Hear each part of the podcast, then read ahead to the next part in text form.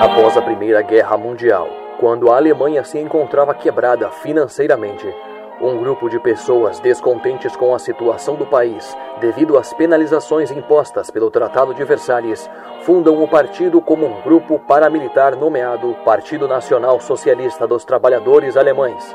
E dia 9 de novembro de 1923, tentam um golpe, que fica conhecido como o Golpe da Cervejaria de Munique. Com o fracasso no golpe, os membros são presos e, dentre eles, um escreve um livro e muda o mundo. Mein Kampf, guia adotado pelo Partido Nazista e de autoria de Adolf Hitler, e até hoje chamada por alguns de Bíblia Nazista.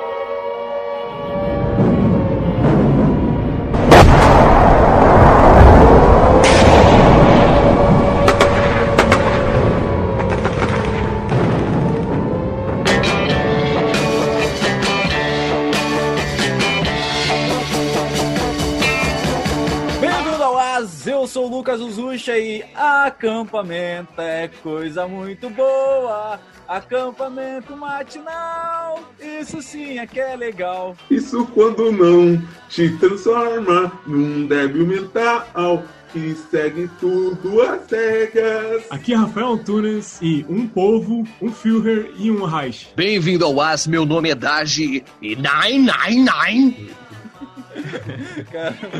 Depois de mais de meia hora de atraso para gravar essa intro, estamos aqui e hoje nós vamos falar um pouquinho só sobre Jojo Rabbit, mas vamos focar totalmente na juventude hitlerista. Espero que vocês gostem, espero que seja informativo, se divirtam e não saiam daí.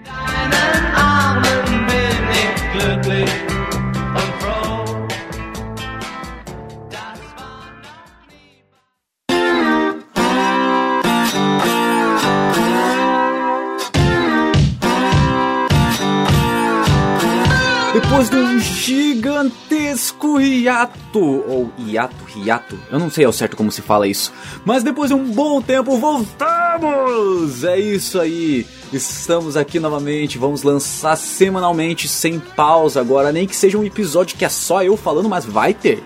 Vai estar tá aí toda semana para vocês aproveitarem novamente o Azecast. E mais um detalhe, mais uma coisa. Se você tiver algum comentário, quiser falar algo a respeito do episódio de hoje, é só você mandar em assuntosdeaaz.com. Vai lá, manda um e-mail fazendo esse comentário e a gente vai ler na semana que vem, no próximo episódio, tá ok? E mais uma coisa, mais um detalhezinho que você escreve o conto, você já escreveu, tem vontade de escrever um sonho teu, ou conhece alguém que tem esse sonho ou que escreve bem? Também vai lá em Assuntos de AZ, manda um e-mail com um PDF com o seu conto. A gente vai ler, a gente vai analisar se a gente achar bem da hora, a gente gostar. Vamos fazer um audiodrama, assim como o Dage fez na semana passada do The Witcher. Daí será feito. Então divulga isso, fala pros teus amigos, fala para mandarem pra gente e vamos fazer essa parada crescer. Você quer ser lido? Você quer fazer um áudio, quer ter um audiodrama teu narrado por um ator? O cara, tá bom, o Dage ainda não é ator, mas um cara que será futuramente um ator. E você tem essa oportunidade. Vai lá, manda, cara, manda. E é isso aí, muito obrigado. Aproveita o episódio e até semana que vem. Ah, eu, eu, esqueci só de uma coisa. Calma, calma, calma. Não, não, até semana que vem não ainda. É, na descrição do episódio vai estar o link do site assuntosdeaz.com. Então, não se esqueça, na descrição do episódio. É isso aí, muito obrigado. Agora sim, até semana que vem. Tchau, tchau.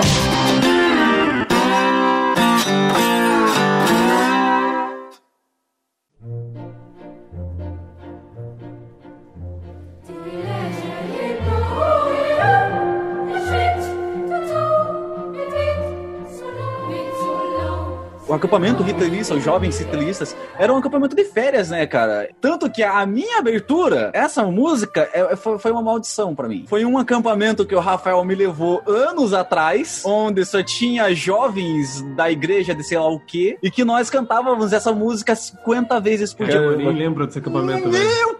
Caramba, cara! Cara, você me amaldiçoou e você esqueceu, cara, dessa maldição. Foi um acampamento que a gente foi com teu irmão, era um que só tinha homens. Cara, tava eu, você, a gente nossa, ficou... um acampamento só de homens, o que pode é.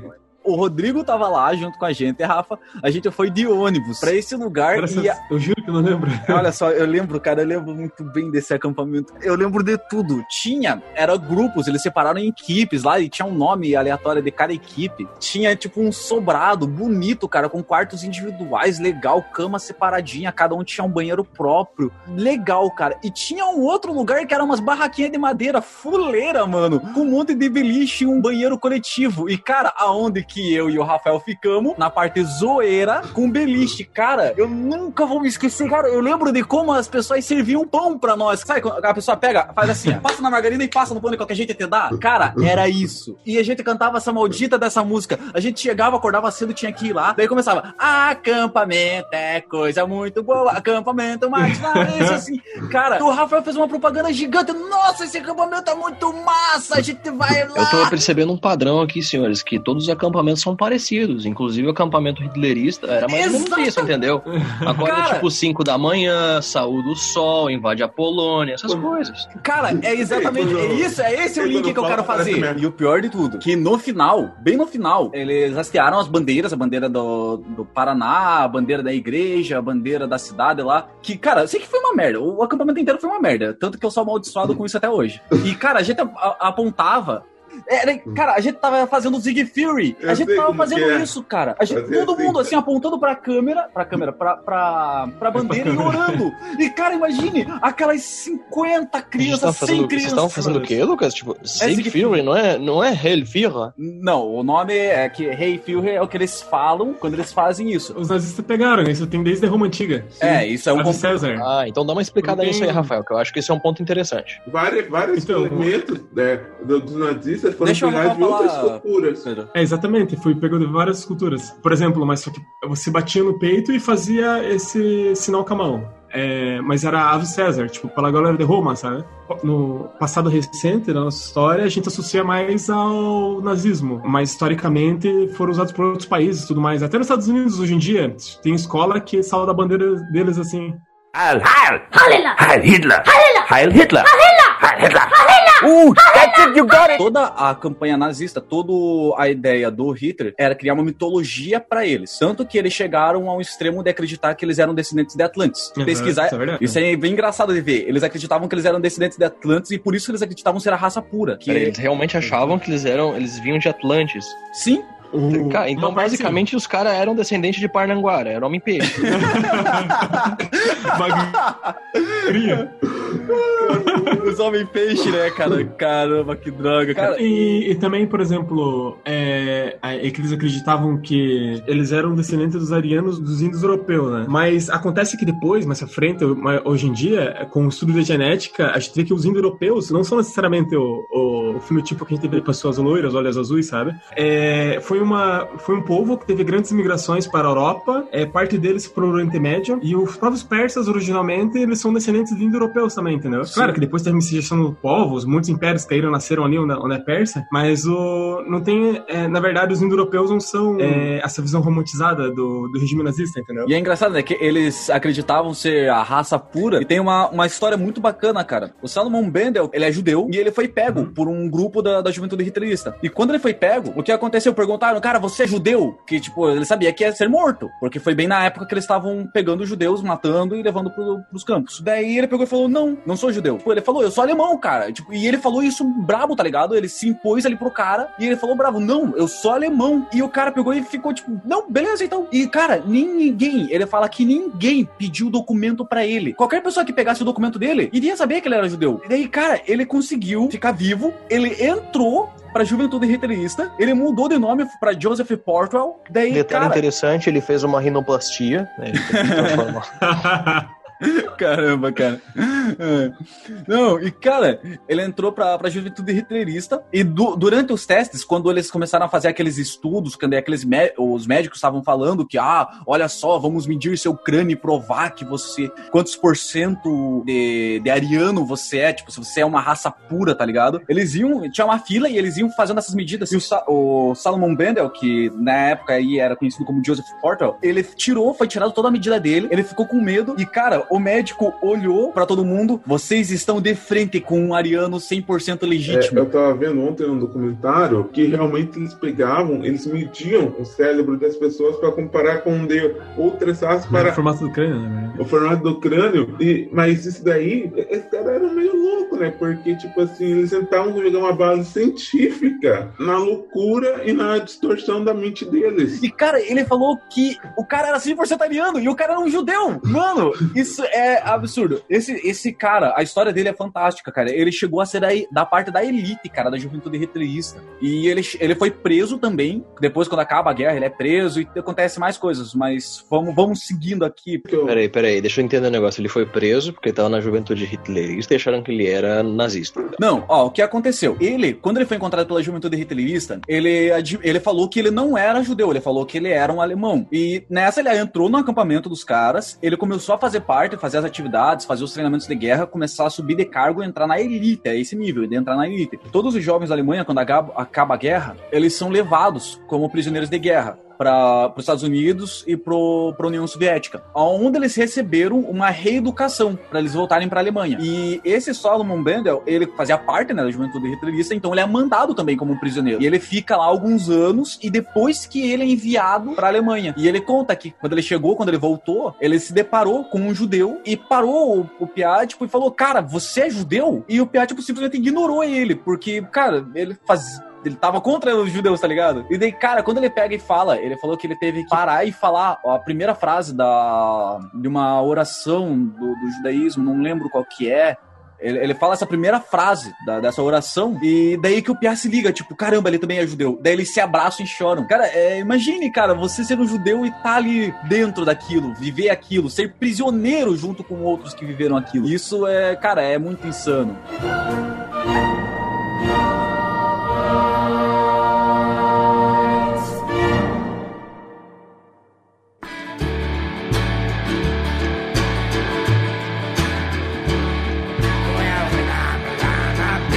anos 30, existiam vários desses acampamentos. E eram acampamentos de férias. Os jovens, eles não, não tinham distração, tá ligado? Você não. é Que nem nós, vamos pegar a gente aqui, quando nós éramos criança. Imagine esses acampamentos de férias que o Pedro participou, que eu participei. Era exatamente mais uma célula disso. Existia de igrejas, existia de comunistas, existia de partidos. E eles não tinham nada de diferente, na verdade. As pessoas acham que o começo do acampamento ele era muito diferente. Não era, cara. Ele nem era a juventude hitlerista ainda, ele era outro nome, que era a- a Liga da Juventude do Partido Nazista, que era bem o começo. Na verdade, Liga da Juventude dos Partidos Trabalhadores Socialistas Alemães. Ah, é verdade. Hum. Que é o primeiro nome antes do. Mas é sigla. Eu acho que seria um nome muito mais legal, tipo Amiguinhos de Hitler, tá ligado? Caramba, cara.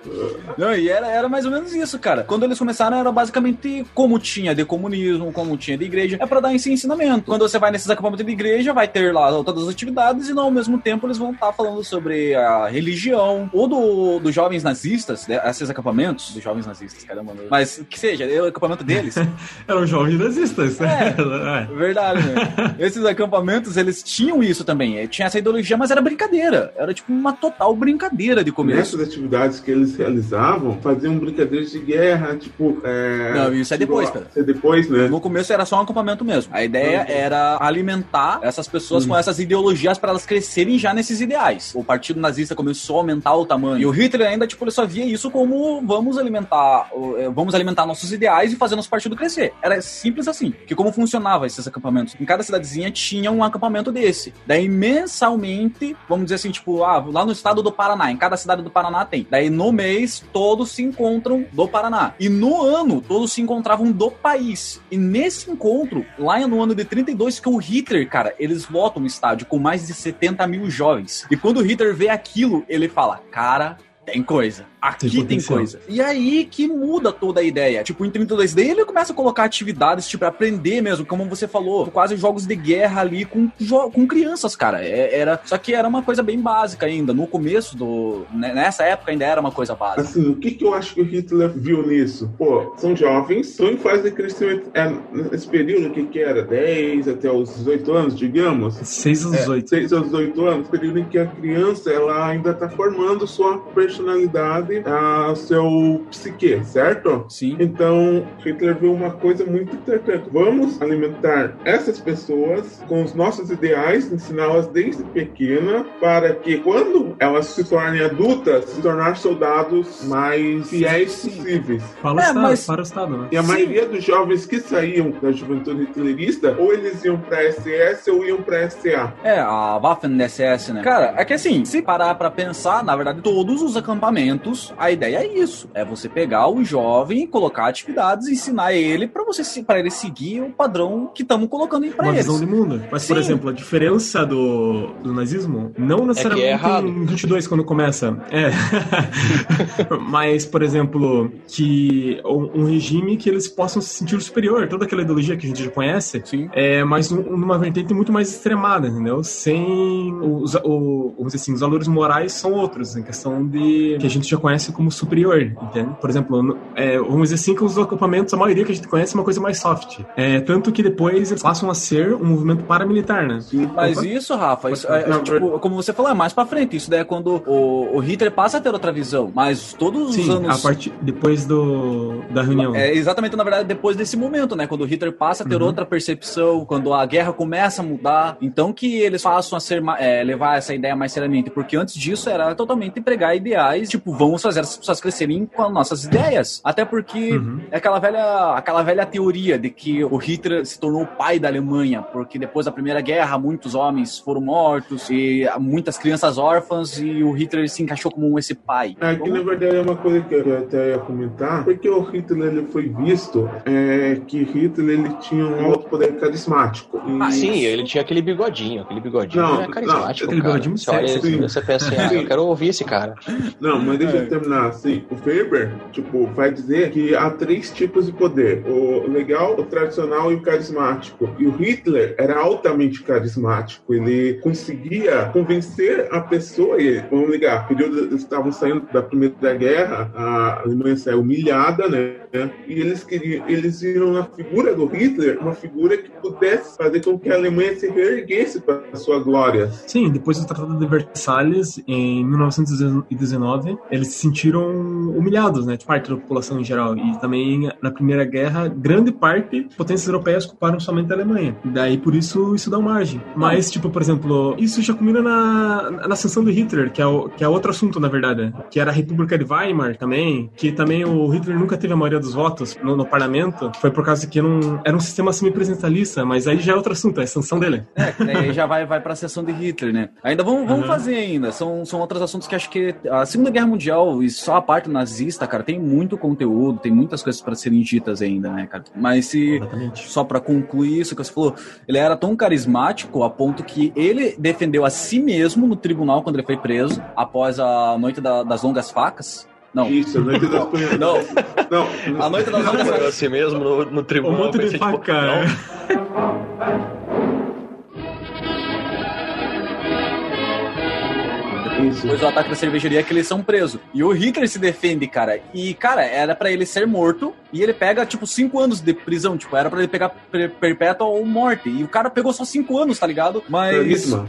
É, cara, mas vamos, vamos voltar que a gente vai indo pra. A gente vai se distanciando da pauta, né? Cara, tem muito conteúdo. É uma, é uma ideia legal, cara. Ó, nosso primeiro é o conteúdo histórico, cara. Pô, tô empolgado, cara. Também fico empolgado, dá vontade de falar. Eu É, juro deixa que eu só aprendi a complementar, comer só, eu erros. só quero cinco anos de cadeia. Eu acho que serei um cidadão melhor. Ô, Lucas, deixa eu Dá tempo para escrever meu livrinho, contar sobre minhas ideias. Na verdade, eu, acho que na verdade era isso. O, o Hitler era um livro tão ocupado que ele não tinha como fazer, tá ligado? O livro. Então ele pensou: não, eu vou ser preso cinco anos, vou ficar lá pensando, vou escrever meu livro e depois eu volto. É, cara, eu, eu tenho que me concentrar. É tipo aquele filme lá, O Poço, né? Ah, eu quero ficar preso e ler O Pequeno Príncipe. Caramba, cara. cara, é mais ou menos isso que aconteceu, cara. Enquanto isso, eu devoro a perna do meu amigo. Ei, Lucas, só antes de a gente voltar a retomar o assunto principal, só quero fazer uma, um parênteses é, sobre essa noite lá das longas facas. Ela realmente existiu e foi o expurgo da, SE, da SA, quando o Hitler já não estava muito contente com os membros uh, da elite da SA, e junto com a SS eles expurgaram a SA com essas noites das sacas longas. Depois de 32, quando o Hitler ele passa a ver isso, logo no ano seguinte, cara, ele já acaba é, dissolvendo todos os acampamentos. Então, Sim, tipo, sim. acampamento comunista, acampamento religioso, qualquer tipo, de outros acampamentos. Escoteiro, normalmente, também. Escoteiro, acho que levou um, um tempinho a mais. Não, não sei se foi. Se não me engano, o escoteiro foi par- depois de 36, é verdade. 1936, que o orçamento foi obrigatório só para o pro hitlerista. E A partir desse dia, nenhum cidadão alemão sabia mais dar nó nas coisas. Largou o, histori o historismo, o historismo, what the, fuck, historismo. Escoteirismo, escotismo. palavra, hein? Escotismo, escotismo, rapaz. Escotismo. Eu sou escotismo, Você aprendi a crianças, escotizar os você- outros. Você... Ai, o escotizador. É, Você ensina Não. as crianças a entrarem em escotilhos. é. Mas quando é dissolvido, cara, eles eram 100 mil jovens em 12 meses. Só nesse ano, em 12 meses, eles vão pra 2 milhões. Cara, só em 33. Exato. O Hitler já era chanceler e ele já tinha um poder totalitário, cara. E ele simplesmente assim, fez o estalar de dedos e, cara, multiplicou muito, mano. É uma parada muito insana, cara. E o jovem já tá... quando você tem todo praticamente aparato estatal no teu bolso, você consegue fazer coisas como essa. Tanto que era, até era impregnado na cabeça, né, dos jovens, a frase que o Rafael falou, que era da, da abertura, né, que é um povo, um Führer, um, um Reich. Desde Os sempre. caras interpretavam isso daí na cabeça desde pequeno para quando se tornassem adultos, se tornassem adultos, é, soldados cegos à figura do Führer. Como o Lucas estava falando, a, a partir de 1936 o alistamento passa a ser obrigatório. E em 38 mil, o número chegava a 7,7 milhões. É tipo absurdo, entendeu? Depois que ele teve o poder do Estado e passou a ser autoritário, com certeza o, to- todas as engrenagens dão apoio para eles. E como ele achava que era o futuro, a juventude hitlerista, normal ser crescimento. Sim, e cara, foi, foi um crescimento muito exponencial, muito rápido. Mas voltando lá pra 33, quando eles começam a ter esses primeiros treinamentos, quando eles começam a ter essas noções, que era ainda uma brincadeira, né? E era essa brincadeira, tinha um pouco dessas pancadaria, é, tinha isso. Que daí começa a ter os primeiros relatos, depois de 33, que quem era mais fraco, quem era mais magro, essas pessoas, elas eram realmente deixadas de lado. Daí que existia, tipo, toda uma. Tipo, o povo. O povo alemão tinha que ser o mais forte. Os jovens, a juventude hitlerista, desse momento em diante, tem que ser os jovens mais fortes. Então, cara, começavam a. O moleque era muito magro, muito fraco, apanhava direto, fica de lado, nem entra no grupo nenhum. Esses jovens, eles come- começaram a cometer suicídio, mano. Daí quando. Sim. foi quando começou a pegar mais sério. Que daí quando começou a ter é, relatos de suicídio, quando começou a ficar mais pesado. E depois, indo pra 36, que tipo, já a segunda metade da década de 30, que daí começa isso que você falou, Pedro. Que daí tem o treinamento com arma, que daí tem o treinamento com planador, tem o treinamento naval, daí que passa a ter esses outros treinamentos. Que, tipo, já é mais um pouquinho à frente. Antes eles tinham um treinamento com mais como brincadeira. Porque com o decorrer disso, é quando a guerra começa a ficar mais acirrada, né? Quando eles passam a ser uma. Eu acho que eles começam as ofensivas, né? As ofensivas não começam ne- nessa. Não, a ofensiva mesmo para a guerra começou em 39, então começa três, isso aí começa três anos antes. Eles faziam propaganda e essa parte do- dos jovens dentro do acampamento, que eram deixados de lado, mais fracos, inferiores, não apareciam na propaganda, é claro, né? E eram deixados de lado meio que abafados, entendeu? Aconteciam até que nem comentou ali suicídio e tudo mais, e isso não aparecia. Ô, Lucas, É basicamente como a escola pública hoje em dia, né? Eles mostram que a escola é legal e tal, e os suicídios das crianças né? não são mostrados. Caramba, cara. O Brasil hoje tá terrível. Mas, e, Lucas, é, sim, esses acampamentos, né, da juventude não eram só destinados aos meninos, mas as meninas também Sim. tinham a, a Liga das Meninas Alemãs, que também era filiada ao partido nazista, né? Ela preparava as meninas para, segundo eles, produzir bons filhos alemães e educar seus filhos para a ideologia alemã. Para o Estado, né? Para o É, Estado. a Liga das Jovens Alemãs. É, eu, não- eu não. As moças elas aprendiam deveres da ma- maternidade, os afazeres Eu domésticos. sei que existia condecorações para as mulheres que tinham filhos. Tipo, condecoração. Se ela teve três filhos, ela recebia uma condecoração. Se ela tivesse oito filhos, ela recebia outra. E parece que o nível mais alto era, tipo, ter 12 filhos. Eles, eles incentivavam muito. A nível de eles pegarem, juntarem várias e várias mulheres jovens e juntar vários soldados e, tipo, vai aí. É pra todo mundo fornicar à vontade pra cri- procriar. Era, tipo, exatamente Tipo isso. Exatamente, cara. Eles jogavam em campos gigantes, cara, gigantes, pra que elas tivessem filhos pra, pra uma grande Alemanha. Mas eu não, eu não conhecia muito do, dessa parte delas, do que elas aprendiam, né? Essas jo- as jovens Não, alemãs. sem contar que os pais reclamavam, né? Tipo, minha, minha filha vai pro acampamento e voltar grávida. É. Cara, Sem contar que não podia O reclamar, nome, disso né? era, o nome disso era Deutschenwusen, era surubão alemão. Caramba. É, cara. E tinha, e tinha, cara, e tinha muito disso, cara. É o primeiro passo para ser homens. Hoje os meninos se envolverão em atividades como marcha, exercício de esgrima, arremesso de granadas, escavação de valos, leitura de mapas, defesa de gás, camuflagem, técnicas de emboscada, jogos de guerra, atirar e explodir coisas. As meninas vão praticar deveres femininos importantes, como fazer corrativos, arrumar camas e aprender a ficar grávidas.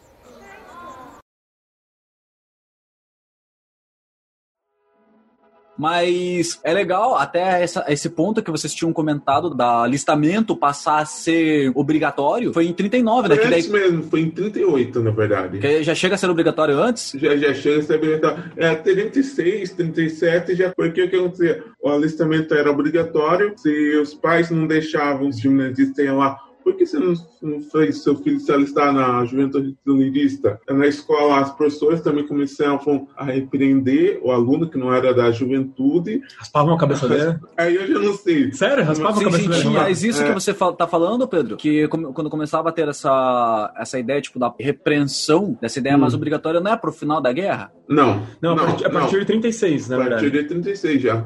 Ah, 1936. caramba, não sabia disso. Daí que o movimento sobe pra 3,6 milhões. Tipo, os professor, as professoras podiam se negar a dar o diploma do aluno no ensino médio, fundamental da época, se ele não se alistasse e os pais iriam ser ameaçados de ser presos, eram investigados, Chegado pela polícia em casa. chegava tudo com a mais. polícia. Ou seja, é, é, eles faziam uma pressão para que os pais fizessem ao- o que a criança se alistasse na juventude porque a partir daí a criança não era mais dos pais, era do Estado. o alistamento compulsório, né, pra juventude riterista, eu achava que ficava mais pra frente. Porque eu tô ligado que quando começou as ofensivas, a Polônia caiu muito rápido, né, cara? A Polônia e a França caíram muito rápido quando eles fizeram as, as primeiras ofensivas. Eu sei que os jovens, que eles iam e voltavam, eles, tipo, eles chegavam. Tem relatos, assim, de, de crianças, atualmente velhos, né, que participaram do, da juventude hitlerista, que eles falavam, tipo, chegava o cara ali, ah, eu fiz parte da juventude hitlerista, começava a conversar assim com a, com a molecada. Pô, vocês estão aqui, vocês deram azar. Falava assim, cara. Imagine, falava assim: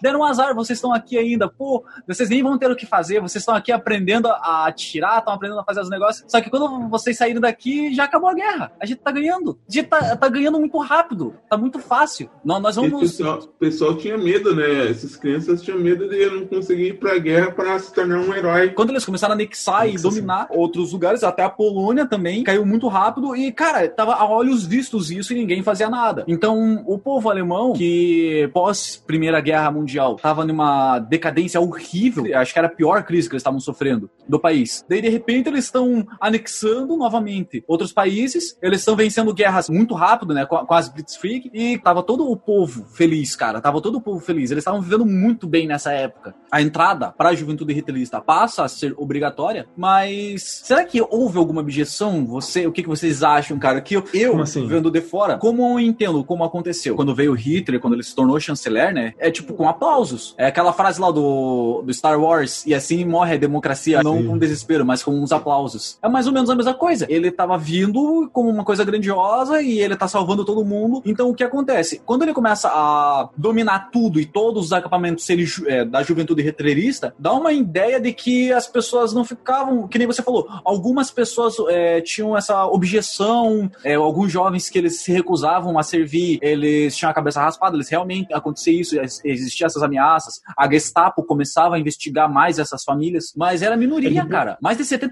Depois, quando, parece que chegou 98% de toda a juventude da época chegou a fazer parte da, da juventude hitlerista. No começo dos anos 40, quando os Estados Unidos entra na guerra, eles começam a fazer as ofensivas em 43. Que daí eles começam a atacar as fábricas alemãs. É, que daí vem os bombardeios e começa a ficar mais sério. Daí começa os jovens a começar a desconfiar. Porque, cara, eles, eles começaram a passar por mão de obra. Eles eram a mão de obra do Reich. Eles estavam servindo pra sua Eles vitória. começaram a pensar, peraí, peraí, como assim? Peraí, nazismo é errado? Por Mas. exemplo, eles serviam na infraestrutura também, e Então, depois é, pegando pedra, se ferrando no trabalho, é, mão de obra mesmo, tipo, criança e jovem, serviço pesado, pesado mesmo. Sim, que é aí que começa a ver esse questionamento, porque que nem tem um relato de um jovem que ele tinha que carregar pedra um quilômetro de distância e ele não podia usar um carrinho de mão. Tipo, ele, ele tinha que carregar pedra e nas costas, tá ligado? Ele carregava um negócio cheio de pedra, ele levava no ombro. Cara, e ele fala assim, nesse relato, ele fala que chegava a sangrar o ombro dele e, tipo, porque o negócio tava do lado, eles viam. E eles se deram conta e começaram a virar bucha de canhão. né? É, cara. tipo, Daí que, quando começa isso, cara, que eles começam a, a se ligar, né? O nosso grande líder, nosso grande chefe, tá fazendo isso com a gente. E eles, era quase um eles- deus, né?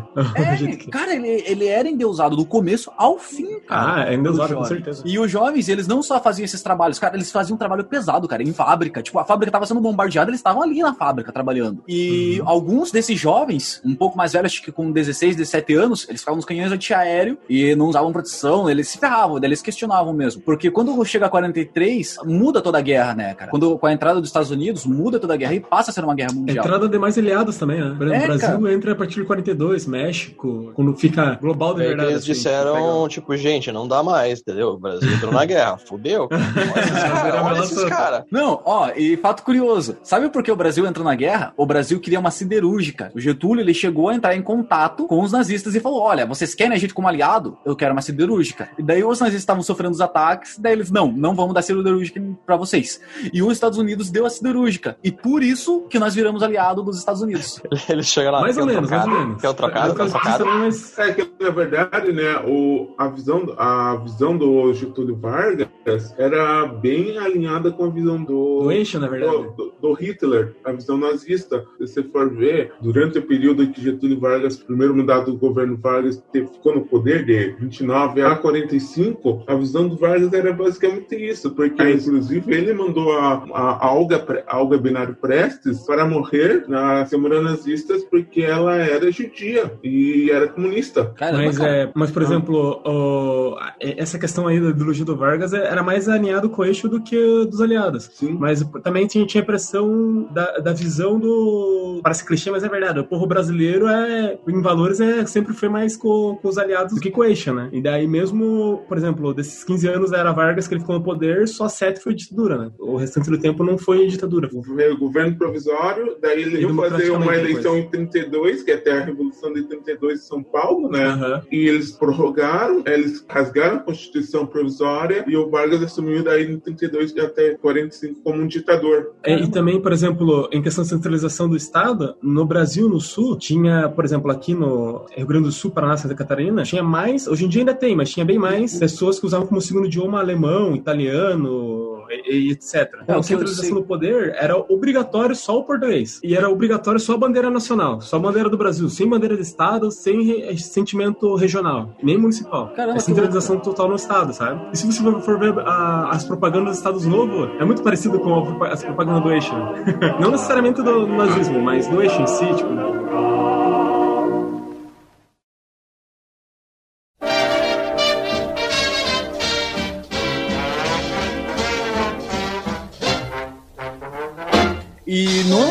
3, cara, cara, muita coisa acontece nesse mesmo ano, né, cara? Muita coisa acontece. Começa Teve o Oktoberfest.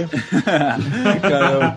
O- no, no mesmo ano, cara, tem a Oktoberfest, como o Daji falou, tem. ah, começam as ofensivas né, dos Estados Unidos, tem um discurso filmado do, do povo alemão, e não, não era o Hitler, não lembro que não sei dizer quem que era que tava fazendo o discurso, falando que agora a guerra ia se tornar mundial. E, cara, tava todo mundo, tipo, alegre, caralho, é isso aí, vamos mostrar o nazismo pro mundo, cara. Vai ser uma guerra mundial, a gente vai vencer e vamos mostrar. E também, em 43, cara, que eles fazem a Hidden Jugend. Tem a Hidden Waffen, tem a Hidden Jugend. São só jovens com 18 anos que acabaram de sair da juventude hitlerista, mas pense, era aqueles jovens que viveram a vida inteira nisso, e não só isso, eram jovens que, tipo, viveram essa vida inteira nisso e que pegaram esse momento onde que teve essa virada, que começou os treinamentos serem mais pesados, ser treinamento de guerra mesmo. E eles tinham todo, todo esse preparamento, e depois que tem a- o dia D, tem o desembarque da Normandia, daí tem a Batalha de Caen. Os ingleses e os canadenses, cara, eles iam pegar essa cidade e eles acreditavam que iam derrubar a cidade em 24 horas. Cara, só essa divisão, só a 12 divisão sozinha, defendeu em seis semanas. Eles derrotaram,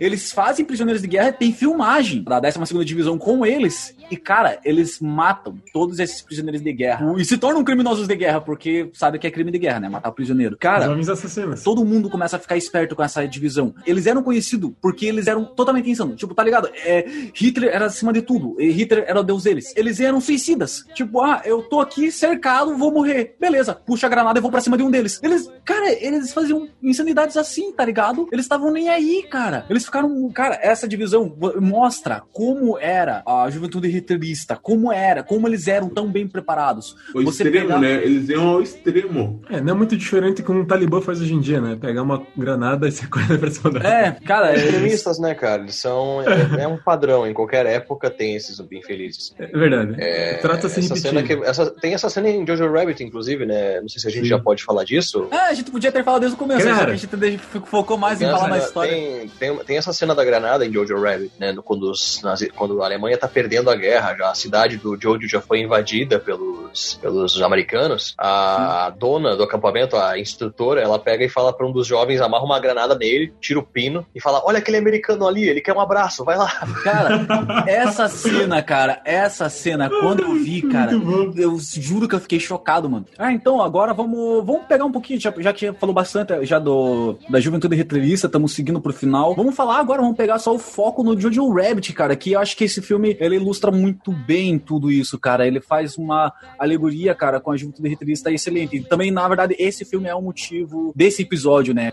O principal ponto que eu acho interessante de Jojo Rabbit é que eles conseguem fazer uma comédia com um assunto extremamente delicado que é o nazismo, é a perseguição aos judeus que teve, que, tipo, é, é interessante como em momento nenhum você deixa de achar o filme engraçado, mas em momento nenhum eles mostram que o nazismo foi algo correto. Eles sempre conseguem deixar bem evidente, de maneira cômica, que o nazismo foi uma atrocidade contra o povo judeu e contra demais minorias, e mesmo assim conseguiram fazer um filme engraçado, e que você ri do começo ao fim, que você fica engajado do começo ao fim, e que escapa um pouco daquele padrão de filme de Segunda Guerra, entendeu? Eu achei muito genial essa pegada do Jojo Rabbit. Porque, por exemplo, essa cena da granada, ela é engraçada, só que logo depois você percebe, cara, a, mulher me a mulher mandou a criança pra morrer, Sim. e fica nesse constante choque, assim, tipo, quente frio, quente frio, do nada. Sim, Você, sabe ri, mas aí você tá percebe, rindo nossa, eu, eu, tô, eu tô rindo de uma coisa horrível. E, e essa é a parte Você interessante. mensagem, né? Exato, essa é a parte interessante. Você não ri e diz, ah, isso é engraçado. Você ri e pensa, nossa, mas, mas isso é horrível. Então, eu acho que essa é a grande sacada de Joe, Joe Rabbit que eles acertaram muito bem, cara. Sério. Acho que esse é o único ponto que eu tenho a dar sobre o filme. É, cara, eu acho que isso que você falou da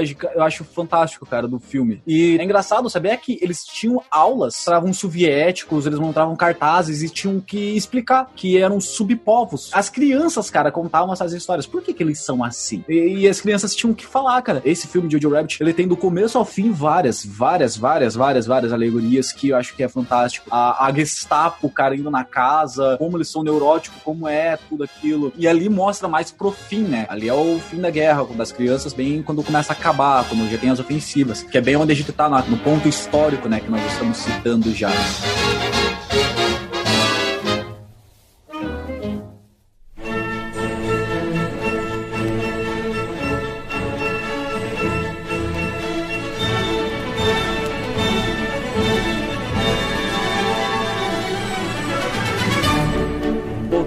já estamos em 43, né? 43, que nós já estamos falando 44, na verdade, que dia 10 é 44. Cara, a gente tá em 2020, velho. É o cara tá se confundindo. o, cara, o cara maluco, né? Tá se falando como, cara? Por um polígrafo, tá ligado? Se comunicando. É aquela. É aquelas polígrafo, telégrafo. mesas- Caramba, cara. o cara vai. Cara, Vou fazer cambada, vídeo chamada por telégrafo, tá ligado? cambada de burro, né? Os caras não vão falar sobre juventude territorialista, um monte de tapado assim falando, né, cara? Que droga, né?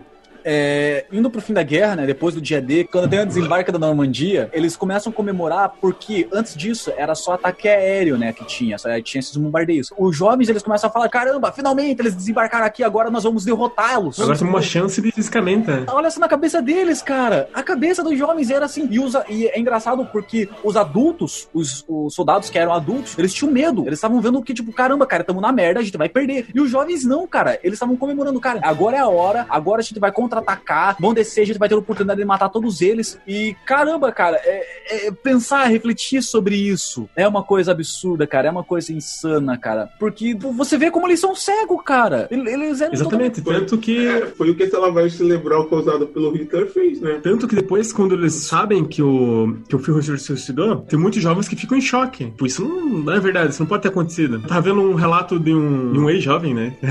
que ele falou o seguinte: quando ele soube, ele começou a chorar sem parar, sabe? Como se tipo, acontecesse o fim do mundo ali com ele. Porque era o deus deles, né, cara? É como se, tipo, Aham, falasse, cara, o nosso deus morreu, cara. Nosso líder morreu. É uma E pros coisa. mais velhos que já estavam cansados da guerra, foi meio com alívio, entendeu? É, eu, eu já vi, eu cheguei a ver que teve até Alguns, comemoração, né, tá claro. ligado? Alguns dos adultos comemoravam, cara, e os jovens ficavam, tipo, sem entender, sem entender. E o louco que, tipo, no bunker, o exército vermelho tava atacando, era só protegido por crianças, era só protegido por jovens. Tem relato de jovens, né, nessa época, né, de crianças, que era cercada, eles não desistiam e conseguiam fugir. Era cercada, conseguia fugir. Cara, tem um que consegue fugir de mais de, se- de 7, 70, eu ia falar, caralho, imagina ser cercado de 70. Ele foi cercado sete vezes, cara. Ele foi cercado sete vezes e conseguiu fugir, cara. E eles não, não acreditavam, tipo, estavam lutando, estavam lutando. E o pior, o pior de tudo que é o que acontece. São línguas diferentes. Alemão e o, alem, o alemão tentando falar com o russo nunca vai conseguir se comunicar. Então, mesmo que eles quisessem desistir, não tinha como, cara. O exército vermelho via um monte de criança com um monte de metralhadora matando eles. Beleza, tem uma, tem uma outra criança aqui querendo desistir, foda-se, vou matar e pronto. Então, muitos, Uhum. tipo, já estavam querendo desistir, já não queriam mais isso. E não podiam, não, tinha tinha como. fazer. Nada mais faz sentido. É, eu sei. Não é um bom momento para ser um nazista. Não, não tinha como não dar guerra. Porque, por exemplo, a economia era economia militar. A indústria foi toda voltada para reerguer o país na parte militar. Então, por exemplo, todo aquele investimento estatal é, na indústria militar, uma hora ia cobrar demanda. Tanto entendeu? que eu vi já, já vi também a respeito que se eles não tivessem feito a guerra, eles teriam tido uma crise e teriam voltado à merda. Exatamente. Porque- Porque a economia deles era voltada para a indústria bélica. Não, se, se eles pegassem e fosse para voltar para a parte civil tudo, é, todo esse investimento estatal causar um déficit de volta. É um pouco mais complexo que isso, mas é, mas é exatamente isso.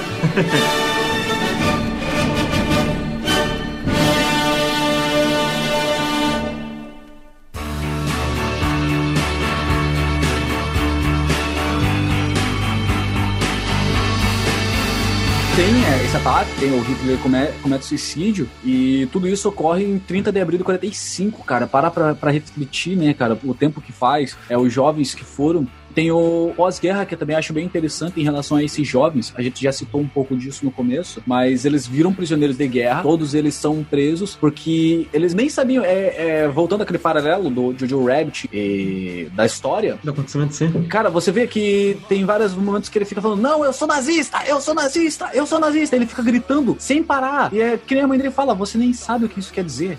Você nem sabe o que isso é. Você fala que você é nazista e você nem sabe o que você é. E os jovens estavam nessa situação. Todos os jovens que foram presos, que estavam defendendo o, o Hitler até aquele momento, eles não sabiam o que que era ser nazista. Eles não sabiam nada. Eles só sabiam aquilo. Eles nasceram e cresceram para aquilo. E todos eles é, acabaram virando prisioneiros de guerra. Foram mandados para campos de reeducação para aprenderem sobre a democracia. Teve pessoas que passaram três anos como prisioneiro de guerra recebendo essa reeducação para voltar para o próprio país, para voltar para a. Alemanha. Passaram filmes no cinema, os aliados, né, o Ocidente, para reeducar eles também, mostrando os massacres também, e também que o partido fez, tanto os campos de concentração, de Auschwitz e tudo mais. E daí tem aqueles que não acreditavam, que achavam que era propaganda deles, pegavam esses que não acreditavam, levavam lá para os campos de concentrações, levavam lá para onde estavam os mortos e tudo mais, para dizerem que era verdade, né?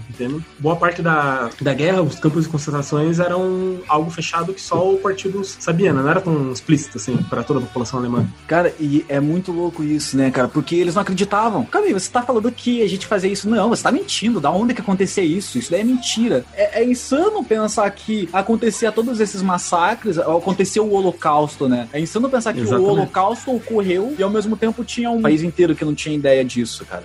É, eu acho que é uma coisa, pô, fantástica refletir sobre isso, saber sobre isso, estudar sobre isso. Cara, fiquei muito feliz em estudar essa pauta para esse episódio, cara. E. Cara. Acabou. dá pra- é, dá pra- Acabou. Ele morreu. Ele morreu. É, cara, não, e eu acho que, que isso, isso é legal, cara. Foi legal. Espero que vocês tenham aproveitado. Cara, esse é o primeiro episódio que a gente não vai acabar com uma piadinha. Que, que fique aí como. um- Eu vou. Eu acho vai- que, assim, posso falar uma coisa pra encerrar? Não, ok.